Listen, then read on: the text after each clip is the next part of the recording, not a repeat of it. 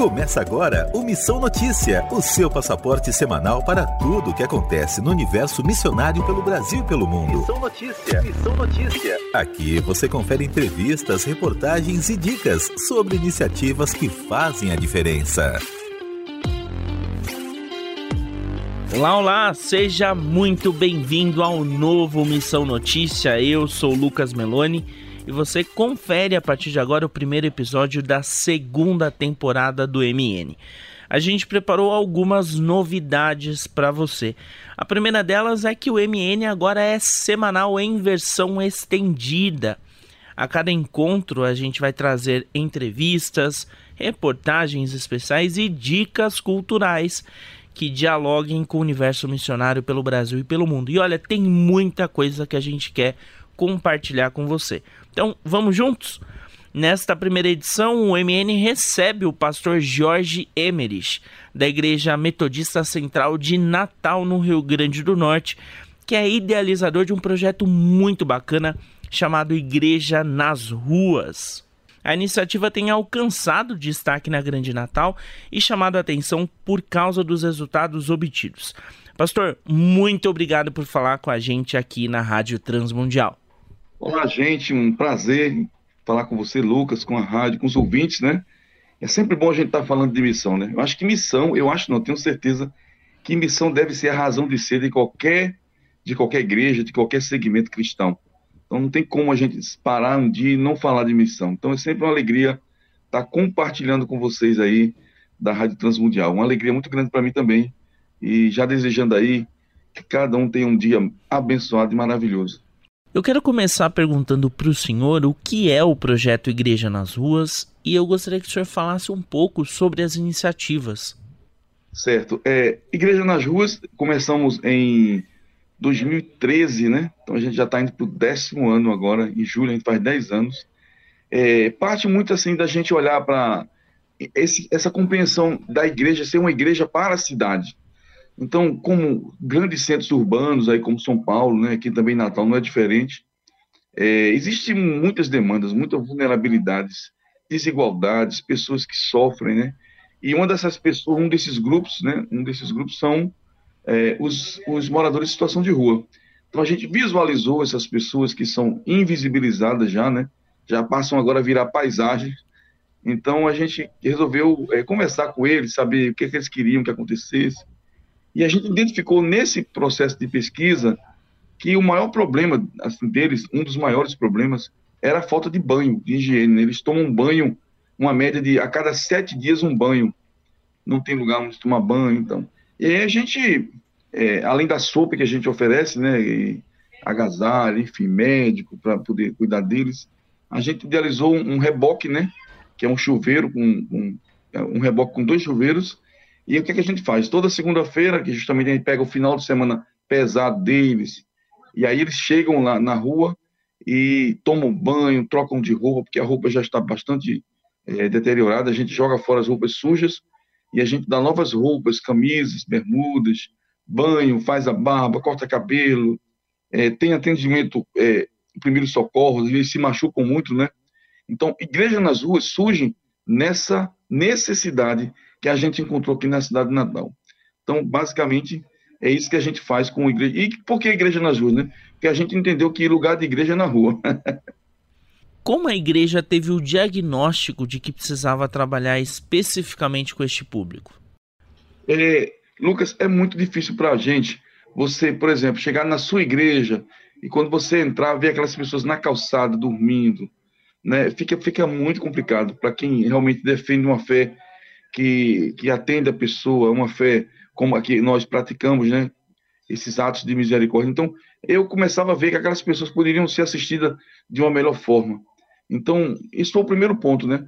O segundo é a questão de higiene, porque eu convidava alguns para ir para a igreja e eles entravam, participavam do culto. Só que a gente percebia que eles não tinham tomado banho e, de uma certa forma, causava desconforto para o tempo, porque é fechado, né? Então, eu disse, se essas pessoas tomassem banho e pudessem é, participar do culto, né? Já com banho, tudo direitinho. Então, a primeira, a primeira experiência foi muito satisfatória. A gente via eles entrarem na igreja tudo limpinhos, né? Com roupa limpa. Então, isso foi um, um dos pontos que a gente entendeu que A igreja poderia fazer mais do que é, celebrar um culto no domingo, ela podia ir mais além. Então, essa necessidade que a gente identifica.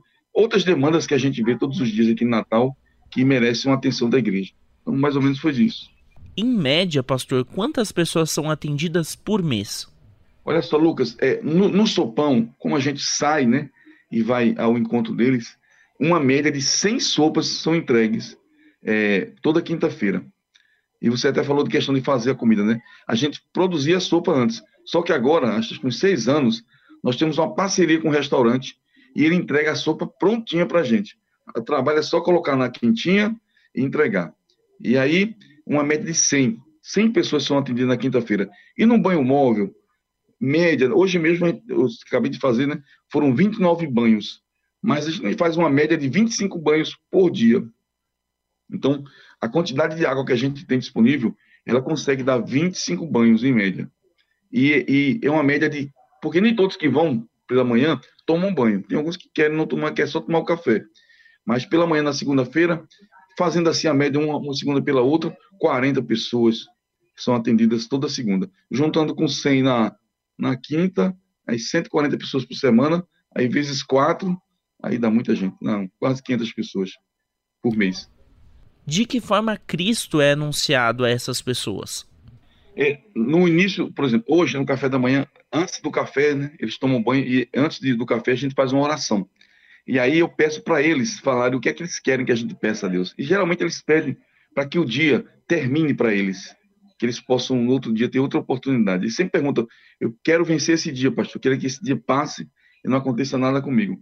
Porque eles enfrentam muita coisa, além do, do, da discriminação, é, do descaso né, da sociedade, eles enfrentam muita violência, né? Então eles pedem para que eles, Deus os livre né, de um carro atropelar, porque às vezes bebem e perdem a noção, muitos deles já foram atropelados. Então eles pedem. Aí são em média 5 a 10 minutos. Depois da oração, aí alguns terminam o banho, terminam o café, espera para conversar comigo, querendo um internamento, querendo uma palavra. Eu oro por eles, tenho oração. E tem alguns que vão para o culto da quarta-feira da oração, eles vão, eles frequentam o culto, mas lutando todo dia. Né? Então, assim, não é uma coisa muito consistente nem, nem padrão, sabe? É, mas, é, em tese, né, assim, a gente faz essa oração, né? Tem essa palavra para eles compartilharem o dia deles, mas muito rápido, porque eles também são muito agoniados, eles querem tomar o café, tomar banho e cair em campo, né? E tem uma coisa interessante, que aqui tem um restaurante de Natal, é um restaurante público que oferece comida a um real. Então, eu consigo, às vezes, dar para todos eles. Eu pego tudo de um real no bolso assim, e dou um real a cada um, porque já está garantido o almoço do meio-dia, que é o chamado barriga cheia. E quando não tem essa grana, eles, eles juntam, pegam o cuscuz, pedem outra marmitinha, porque de meio-dia já está garantido a, a refeição. Estou falando cuscuz, talvez o, o, o paulista não saiba, mas o cuscuz aqui é uma comida, é o pão nosso de cada dia aqui, é o cuscuz aqui no Nordeste, que o Lucas está tá sendo convidado para experimentar aqui no, no, no, Nordeste. Pode deixar, pastor, claro que eu vou sim, vai ser uma alegria. Agora me fala uma coisa, durante este tempo aí de projeto, o senhor deve ter muitos relatos ou até testemunhos seus sobre a fidelidade de Deus. Compartilha com a gente alguma coisa? Não me faça chorar, meu irmão, mas eu, eu, eu vou contar algumas coisas aqui que para edificar a vida dos nossos ouvintes também, né? A gente usa alguns aparelhos, bombas, geradores, né? E houve uma vez um arrombamento que nós perdemos, é, levaram tudo, né? E eu, eu, isso era um final, já chegando na segunda, acho que era uma sexta, sábado, e eu fiquei muito triste. Eu disse, vai ser a primeira segunda-feira que nós não vamos funcionar, porque não temos esses equipamentos. Principalmente levar a bomba, né? A bomba é, é que a gente puxa água, que, enfim. E aí eu fui para casa, no domingo eu relatei isso, no sábado à noite eu relatei, teve um culto, culto de eu relatei isso. E fui para casa. Eu moro aqui próximo à igreja, no, no, quando eu na garagem, eu acordei pela manhã para pegar o carro para sair. E isso no domingo. Quando eu fui pegar o carro, ao lado do carro estava uma caixa. E, e para Pastor George. Quando eu abro a caixa, tinha uma bomba novinha, zero quilômetro, dizendo: Pastor, eu não quero ser omisso com o que Deus planejou para a vida da igreja. Então, eu comprei essa bomba para abençoar então, assim, sobrenaturalmente, é, é um negócio sem explicação. Até hoje eu pergunto quem foi que fez isso, foi anônimo. Outras coisas também que aconteceram, a, a Kombi quebrou, né? E a gente ficou sem como consertar.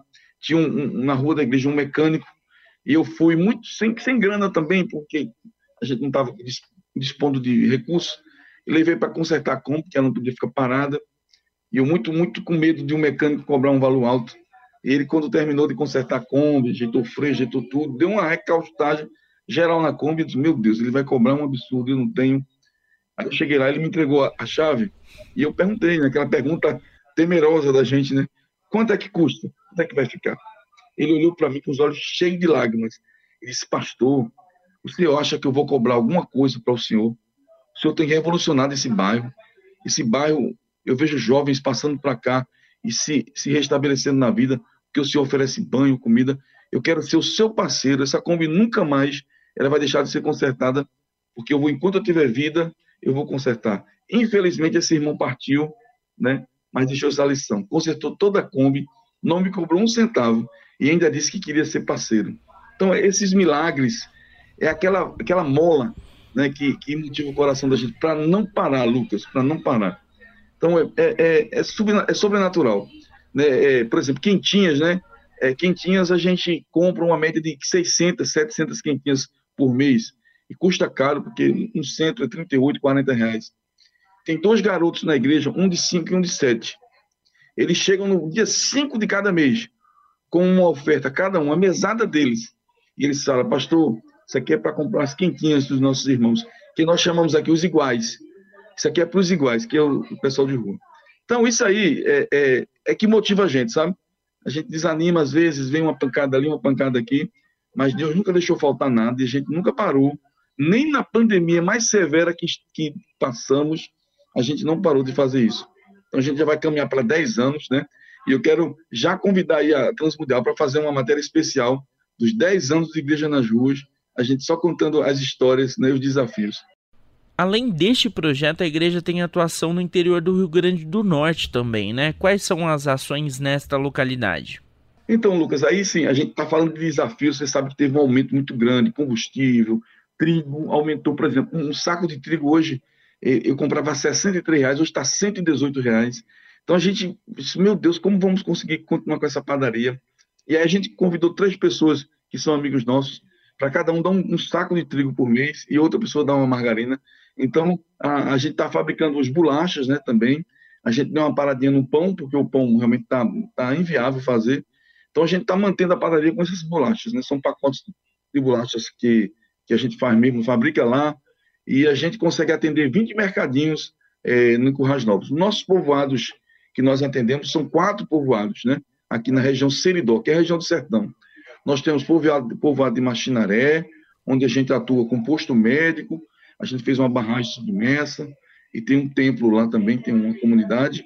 Aí de lá a gente foi para Povoado Cruz, onde tem a padaria, tem uma cooperativa de costuras e bordados, tem um projeto chamado Bola para o Alto, onde tem 25 adolescentes que eles têm o esporte quarta e sábado no ginásio. É, tem o projeto Sustentabilidade, onde eu tenho dois tanques de tilápia e criação de galinha caipira e horta, né? Nós temos hoje, é, hoje está com 60 galinhas e a gente, esse mês agora de abril, provavelmente a gente vai, deve estar tá tirando uns 50, 60 quilos de peixe, que é tilápia, que é um peixe é, que a gente está criando com a água do poço aqui para é, melhorar a situação do. E a gente atende 18 famílias nessa comunidade. Depois a gente vai para Queimadas, que é uma comunidade quilombola, onde a gente atua lá com nosso, nossa capela, e a gente tem uma escolinha. Nós acabamos de construir uma escolinha, tem 17 crianças. Agora mesmo, dia 30, a gente vai levar 25 mochilas com todo o material escolar para essas crianças. Então vai ser agora dia 30. O pessoal do departamento infantil da igreja fizeram essa campanha e cada bolsinha, cada mochila custou 80 reais. Então a gente conseguiu 25 mochilas dessas, com todo o material é, escolar para eles. Eles também estão estudando lá, né? Tem uma escolinha lá que eles aprenderam alfabeto com a gente, da igreja, e eles agora estão tendo um ônibus, vai buscar eles lá, só que não tem material escolar. Então a gente conseguiu tudo isso. Depois a gente está no mais recente, que é o Poço de Serra, que fica a 40 quilômetros de onde a gente está, no nosso povoado lá. Então lá é uma comunidade bem complicada, com muito, com, não tem nada, não tem acesso a nada, e a gente está lá começando lá um centro comunitário para que eles se reúnam e, e discutam a questão de semente, né, de plantio. O, chuve, o, o inverno esse ano está sendo muito generoso, Então a gente teve algumas precipitações de chuvas bastante significativas, né? É, tem dois açudes aqui, é, são açudes pequenos, mas estão todos cheios. Então isso significa que esse ano será um ano de plantio, de muita, de muita colheita. Então isso é muito bom para o sertanejo. E a atuação da igreja, a gente é, desacultura muita coisa, né? Aquela questão do, do assistencialismo, da, da, da moeda de troca. Então a igreja está criando um mecanismo onde as pessoas entendam que eles podem produzir os recursos dele, que não é uma cesta básica que vai resolver o problema, ela, é, ela é importante na transição, mas que eles podem, a partir do próprio manuseio de um, de um projeto, eles conseguirem renda, né? Por exemplo, nós tiramos hoje duas bandejas de ovos é, é, das galinhas, eles pegam essas bandejas de ovos, tanto serve para padaria, como eles vendem essas bandejas de ovo caipira, que é mais caro, e aí eles começam a ter sua própria renda. Aí eu comprei agora um moinho para a gente tentar produzir a nossa própria ração e aí diminuir o custo, né, uh, para manter lá o projeto. Mas resumindo, Lucas, está indo muito bem as quatro comunidades do sertão. A gente tem uma atuação com dois obreiros lá, né, que são da nossa igreja, que moram lá, mas que são metodistas. E a gente tem uma média lá, assistindo aos quatro povoados, é, acho que 100 pessoas, né? É, e cerca de 30 famílias, 35 famílias são assistidas pela igreja naquela região. Hoje a gente está pensando também em qualidade da água, né? A gente está pensando em novas tecnologias para que essa água ela fique melhor, para evitar problemas de doença, de, de verminoses, é, com aproveitamento dos alimentos, e, enfim, é um, um, trabalho contínuo, não para, né? Mas a atuação da igreja é, tem sua relevância ela também no sertão. Quais os grandes desafios dessa missão, pastor? Para manter um projeto desse, primeiro a gente precisa ter muita fé, porque são 10 anos vai fazer agora, né? Não é fácil não. E segundo, tem que ter muita articulação, tem que eh, pensar em parcerias, em pensar em possibilidades, ser muito criativo e criativa para que do pouco fazer muito. Então essa é a nossa realidade. As pessoas que estão nos ouvindo agora, eles podem, mas como como eu posso ajudar? Primeiro a gente ora, a gente ora, né? Porque minha esposa ensinou uma coisa: tudo que a gente começa é, sem oração, depois vai dar trabalho de oração. Depois a pessoa contribui, né, com o que pode, e depois a pessoa pode até ir, né, é, e fazer parte do projeto. Mas os desafios são grandes, desde um combustível para a Kombi, desde a conta de água que aumenta muito quando a gente a gente capta água da rua, mas às vezes da chuva, né? Mas às vezes não tem, não chove, então a gente tem que pegar da, da concessionária e aumenta muito. Energia, é, voluntariado, enfim, é, contribuições para poder manter a sopa, é, material, enfim, é bem, bem complicado. Mas digo a vocês que não, não tenho nada a reclamar do Senhor. Estou muito, tô muito melhor do que eu mereço. Deus é muito bom para a gente. Para finalizar, eu gostaria que o senhor deixasse as suas redes sociais e as da igreja também, para que o público que se interessou pelo projeto possa acompanhar mais novidades sobre o trabalho. Ah, no Instagram nós temos arroba Igreja Metodista Natal, né?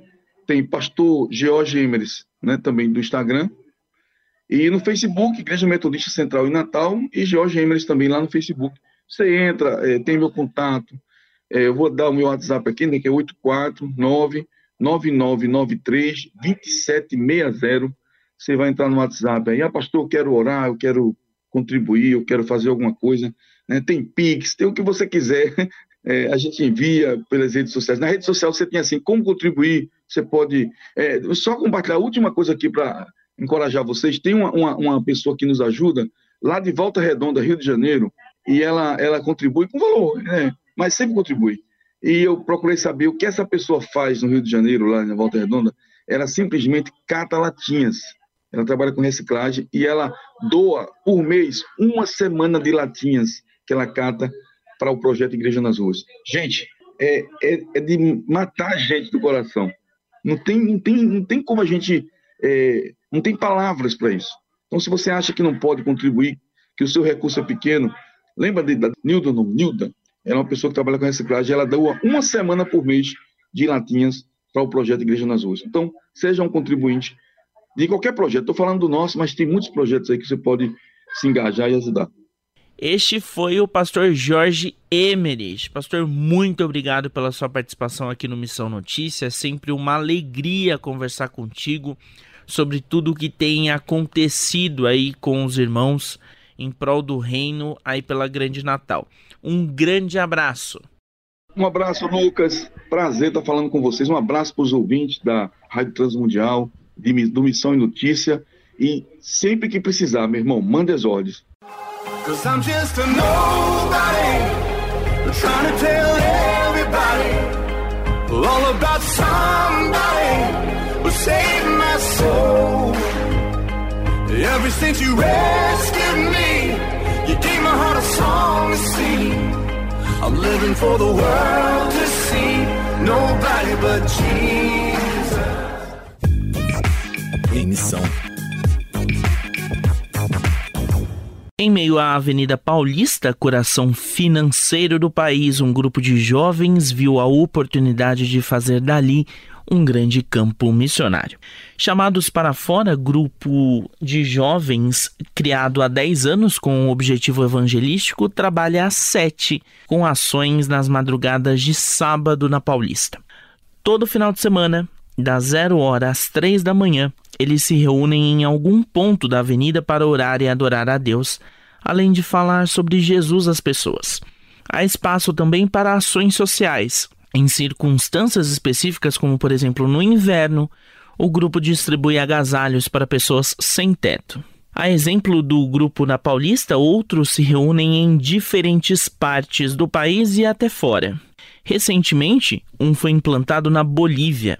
Carlos Oliveira, um dos integrantes do chamado, ajudou a criar o grupo boliviano e fala sobre essas conexões entre grupos de evangelismo urbano. Existem outras cidades, em outros estados e até mesmo na Bolívia, né, que é, eu voltei agora recentemente. E quando tem os, o tribos urbanas, é, a gente entra em contato com toda a liderança desses movimentos também, a parte, e chama para todo mundo orar junto ali na Paulista e fazer evangelismo. Ao todo, deve ter uns 10, 8 movimentos a parte. O movimento é interdenominacional, ou seja, isso quer dizer que os participantes não trabalham para algum projeto desenvolvido por uma igreja específica. Na Bíblia, o conceito da missão urbana é muito difundido desde os primeiros momentos da Igreja de Cristo, com suas investidas evangelísticas em Jerusalém, Antioquia e Tessalônica, por exemplo. À luz do Antigo Testamento, não se pode esquecer do profeta Jonas, designado por Deus para pregar ao povo na cidade de Nínive, capital do reino assírio. Os chamados têm um grupo no WhatsApp para acompanhamento coletivo das pessoas alcançadas por meio de suas ações. A liderança do movimento dá os primeiros passos e apoio a quem se interessou em saber mais sobre Jesus e depois direciona a pessoa a uma igreja local. Carlos explica mais sobre isso, exemplificando com a história de uma jovem alcançada pelo grupo. Porque a gente tem um grupo né, do, do WhatsApp, então a gente não, não faz só, por exemplo, o evangelismo, aceitou Jesus, acabou. A gente tenta trazer essas pessoas para perto de alguma forma, se possível, discipular ou é, chegar mais perto de uma igreja mais próxima, né? Porque o movimento ele é interdenominacional, então ele não tem uma igreja cabeça por cima, são várias igrejas unidas fazendo um só movimento, como o corpo de Cristo, vários ministérios como uma igreja só, né? E então essa menina se converteu ali nos chamados, voltou para Jesus. Na verdade, né, ela era filha de pastor, estava desviada, já tinha um tempo, estava bêbada. Falou que ali ela travou assim, tipo, ficou sóbria, ficou prestando atenção na palavra e foi tocada por Jesus para voltar. Hoje está indo nos chamados, voltou para a igreja e a gente tenta sempre assim é, colocar essas pessoas na igreja mais próxima. Por exemplo, ah, eu sou da Assembleia e a casa dela é mais próxima da minha igreja, então ela fica na sua igreja. O grupo conta ainda com um curso de evangelismo. A iniciativa é online e gratuita com aulas às sextas à noite. A ideia é replicar os conceitos trabalhados pelo movimento para que outros projetos possam ser implantados em diferentes localidades. Para saber mais sobre todas as ações realizadas pelo grupo e sobre o curso, a página oficial no Instagram é chamados para fora paulista. Com apoio técnico de Tiago Lisa, Lucas Meloni para a Rádio Transmundial. Anota aí. Outra novidade do Missão Notícia é o Anota Aí, um espaço dedicado a sugestões culturais para você anotar, deixar como lembrete e depois conferir com mais tempo. A primeira sugestão é o livro Missões O Desafio Continua, é, do reverendo presbiteriano Ronaldo Lidório.